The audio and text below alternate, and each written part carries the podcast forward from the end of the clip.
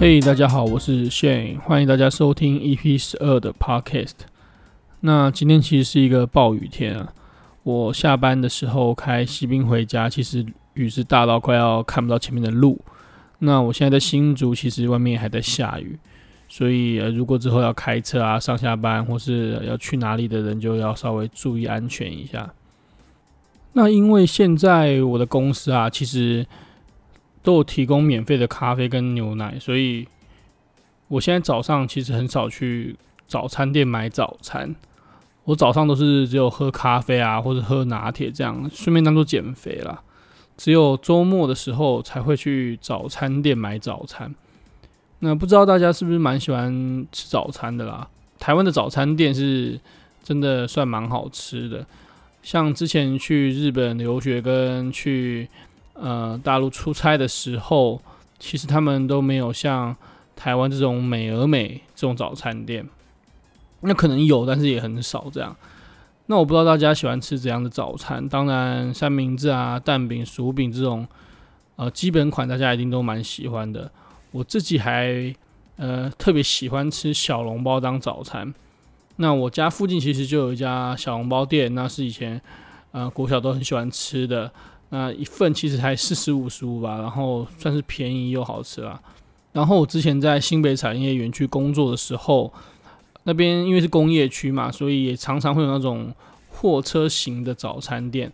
那也刚好有几家是货车卖小笼包这样，我自己也觉得蛮好吃的，以前也常常去买来吃这样。那不知道大家喜欢啊、呃、怎样的早餐，可以留言一起分享一下。好，那今天其实想跟大家分享我这个大学心动时刻二点零。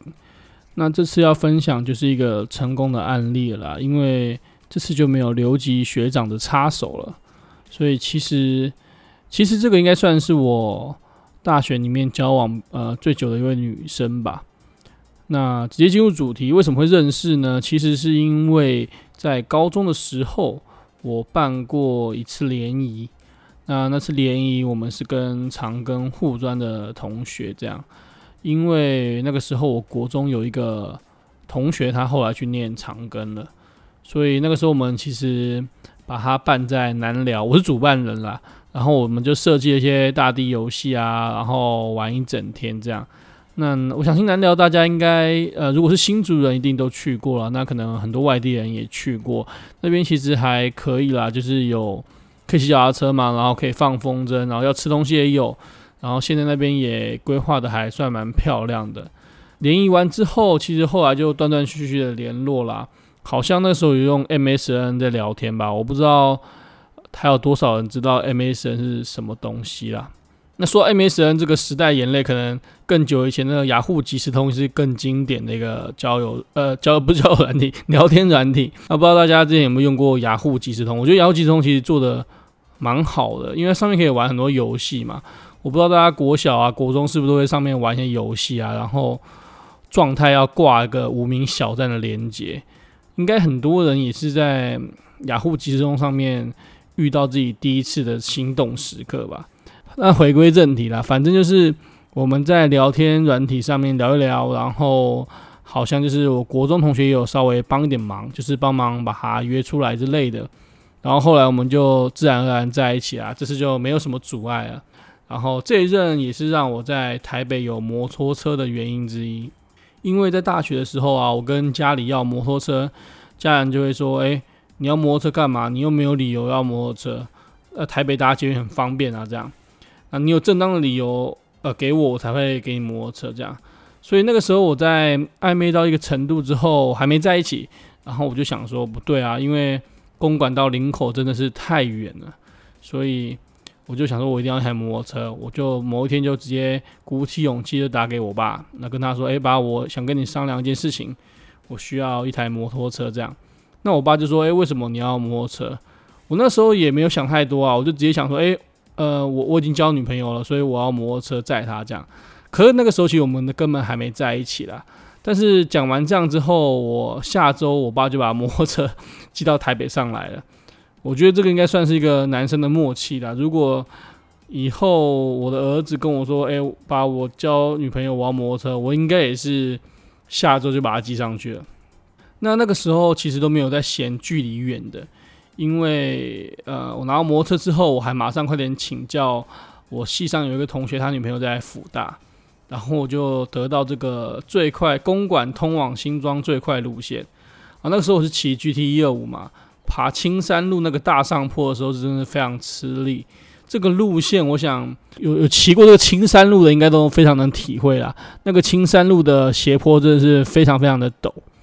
那现在想起来，真的是远到靠北啊！从公馆骑到林口，真的是我记得要快一小时吧。尤其是下雨的时候，是更苦，这样就一边下雨，然后一边还要骑那么远。那那个时候，其实就是呃，在我下课啊，或是诶、呃放呃礼拜五要放假的时候，就可能呃骑车去接他实习的下班这样，然后可能约会个几个小时，我再送他回家，自己再一个人骑回公馆。那干这个路程其实来回可能要两个小时左右，不知道在拼什么。那还记得那个时候，他们家里比较保守。那有一次大学要跨年嘛，那我们就去外面跨年。那跨完年可能就是呃两三点了，不可能就是呃再送他回家嘛，一定是要住外面。所以那个时候我就哎、我们就住在这个南六混宿里面。然后住完一天之后，隔天早上送他回家的时候，就被他阿嬷干屌了一顿。就他就说：“哎，为什么可以把我们家孙女带在外面过夜啊？以前从来都不会这样啊！”所以，我那天那一年的第一天就不是被直接被干掉了。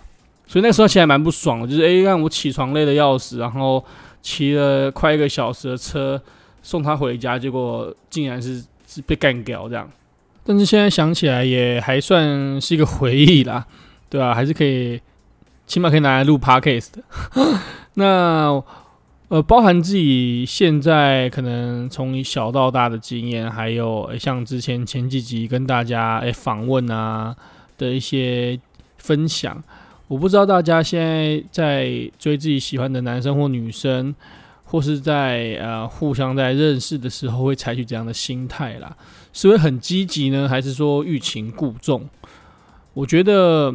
以我自己来说，我会觉得说，在前期的时候，好像我们应该尽量的保持一个平常心，会比较容易成功。我不知道大家有没有这样的心得，就是说，如果你前面呢、看得太重，会很容易变得患得患失。这样可能诶，今天怎么没有回复我啊，或干嘛干嘛，你可能就会很很烦，可能很容易导致你后面呢、有些失常的表现。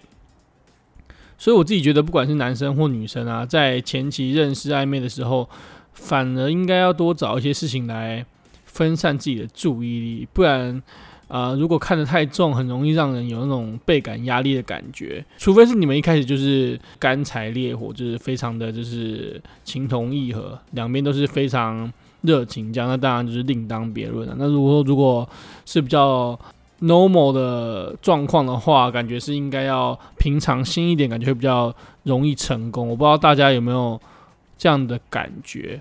虽然我也不是恋爱大师啊，所以我的听众如果是超级恋爱大师的话，主动联络一下，我们来访问一集这个人生的恋爱经验分享。好，那今天大概就这样。其实最近也敲了蛮多组访问的通告的，然后包含这周末啊，也会有。呃，一些访问的行程这样，所以大家可以继续期待一下。那如果喜欢我的频道的人，记得订阅加分享。好，晚安，拜拜。